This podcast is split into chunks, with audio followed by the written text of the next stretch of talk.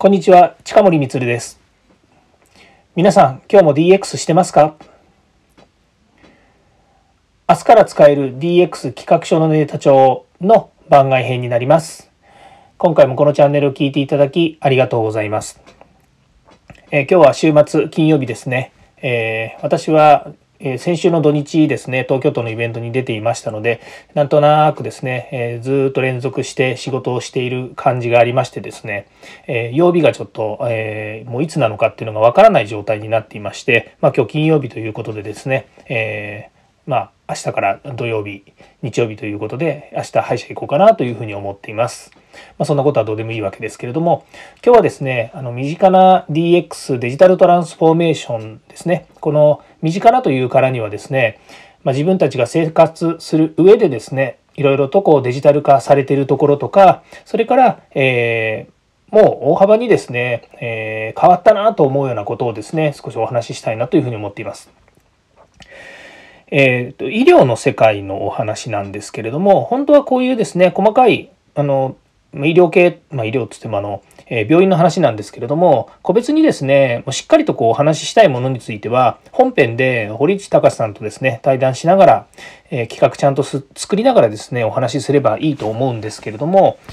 ちょっとですね、最近の病院事情というかですね、大手の、例えば大学系の病院とかですね、結構あの、もうデジタル化されてるというかですね、もういろんなこう、あの、仕組みがですね、ってるわけですね。例えば、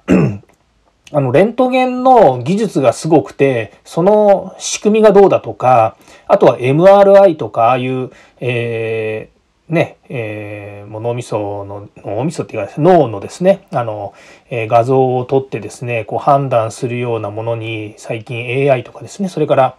えー、そういう新しい技術テクノロジーがですね使われているっていうお話をちょっとしたいわけではなくて、まあ、そもそもですね一般の、え外来とかですね予約とかそういったものがですね非常にこう IT 化されてるなというふうに思うところがありますので、まあ、ちょっと今日はですねそういうお話をしたいなというふうに思っているわけです。まあ、そもそもそのコロナになってからですねあの病院もですねすごく気を使うようになって例えばもう入り口のところにですね、え足踏みのアルコールが出てくる、えーポンプみたいなものですね。こんなものは置いてありますし、それから入り口すぐ入ったりするとですね、あの、えー、AI のカメラですね、顔認証カメラみたいなものがあってですね、体温をですね、体温なのかね、あの、表面温度なんですけれども、測ってくれて、えー、36.3度ですとかっていうふうに言われてですね、それで、えー、ま、中に入るんですけど、まあ、ある病院ですとですね、その入り口のところにも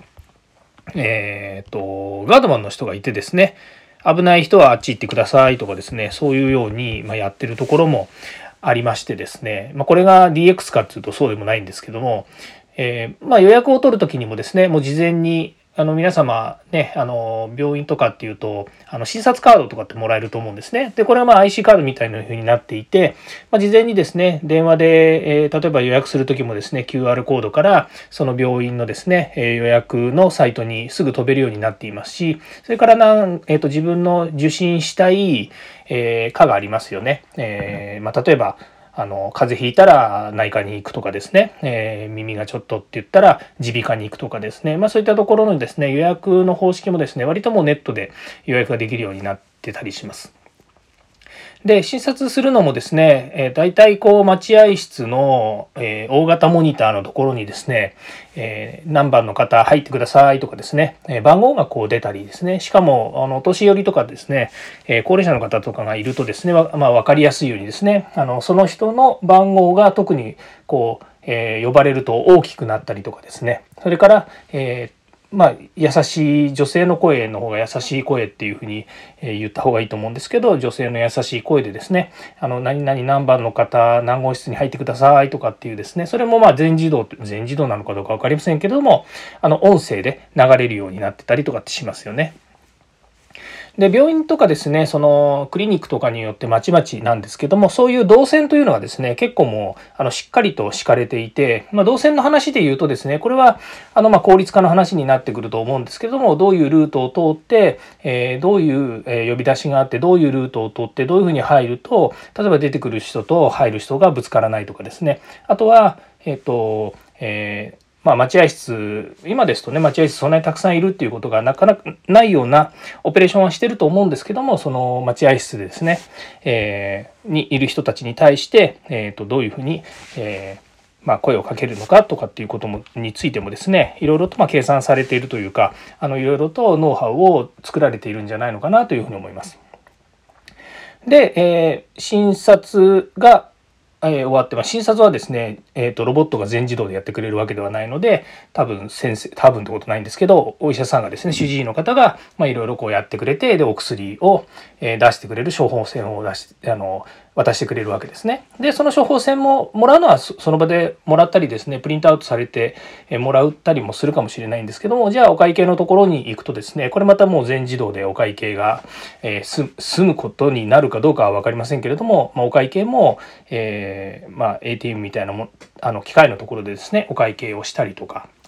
あの今お話ししてるのは割と大手のえ大手のというかあの大学病院とかですね大きな病院の話なので全てのそのクリニックとかですね町のお医者様のところが全部それに変わってるっていうわけでは全然ないんですけれどもただ、まあ、あの大手の、え大きな病院に行った際にはですね、まあ、そういうあのいろんな、えデジタル化された仕組みに出会うことができて、えまあ、非常に便利であるなというふうに思うわけですね。で、えー、そこからですね、えっ、ー、とまあ病院の会計が終わります。で病院の会計が終わったら、まあ、そのまま、えー、帰るわけなんですけど、今度お薬を取りに行くわけですよね。で最近お薬ってそのジェネリック薬とかっていうようにですね、えー、普通の、えー、本来でいう、えお薬の処方されたお薬の銘柄なんですけれども、えジェネリックといって同じ成分なんだけど、えー、なんでしょうね、えメーカー品ではないという、まあ、別に悪いわけではないんですけどメーカー品でないもので出されると、えー、お安くなってますよということなんだと思うんですけれどもそういうジェネリック薬品というのがありましてでそれを選んだりできるんですね。つまり、えっと、あの必ずしもですねその処方されたお薬がまんまそのまま買えるわけではないので自分がその自分のかかりつけの、まあ、薬局とかですねそれから指定された薬局で、まあ、いくつか何種何箇所かあるみたいなんですけどもそこで、えーえっと、お薬をもらうことができるんですね。で、お薬も処方された時に出される、えー、例えば処方箋をですね、えー、写真に撮って例えばお薬屋さんに送るとですね、なんと、えー、お薬ができる、できる、用意されるということなんですよね。で、その通知がですね、例えばスマホであの受け取れる、まあ、事前にその薬局の、えっ、と何でしょうねそのサービスの登録をしなきゃいけないっていうのはあるんですけれども事前にですねただあの予約先ほどました予約の受付なんかもそうですしそれから今回の、えー、お薬をですねもらう時に、えー、そのお薬の処方箋を送っておくと,、えーと、お薬が用意されていついつできましたとかいついつ取りに来れますよとかっていうのがですねスマホにこう通知されるんですねメールが届くと。いうことになりますとですね非常にあの無駄な時間を、えー、無駄な時間を使わなくていい。ということにもなりますしそれからまあこういうコロナのところで言うと1時間もですねお薬の処方をしていただくためにですね待合室でずっと待ってるとかですねまあ基本的にお薬もらう場所とかですね病院の待合室とかっていう場所はあの皆さんあの何かしらの、ね、ご病気とかですね、えーえー、とまあ不都合が不都合がというのはあの、えー、不調があっていくわけですからなかなかやっぱりそういうところにねあのずっといるっていうのは今の時期はあまり良くないのかなというところもありますよね。インフルエンザもこれから流行ってきますし風も風も流行ってきますからそういう意味ではですね先ほどのお薬もですね、えできた時にその場所に行って、えーま、支払いをして、あと、ま、お薬ですから当然処方のですね、え内容確認とかっていうのをされると思うんですけども、それをして、お薬をもらって帰っていくということで、ま、決済もですね、え、今時ですから、その、いろんな、え、なんとかペイとかっていうのでですね、決済ができたりとかっていうのもしますよね。そういうようにですね、本当にまあ20年前とかまあ10年前もそうなのかもしれないですけど、本当にあの、まあ、身近なところのですね、いろんなサービスが本当便利になったなっていう気がします。まあ、これはですね、あの、先ほど言いましたけれども、あの、いろんなサービスがこう、あの、たくさん出てきてるっていうのはもちろんあるんですけども、あの、必ずしもどっかの会社が一社でやってるわけじゃないですね。みんなが共通の、えー、考えに基づいてですね、いろいろこう、えー、作ってるわけなんですけども、でもまあ便利なこうサービスがたくさん出てくるですね、非常に、えー、まあ、え、過ごしやすいというかですね、良い社会になってるのかなというふうに思います。ちょっとですね、時間足りなくなっちゃいましたんで、また今度お話しします。ではまた。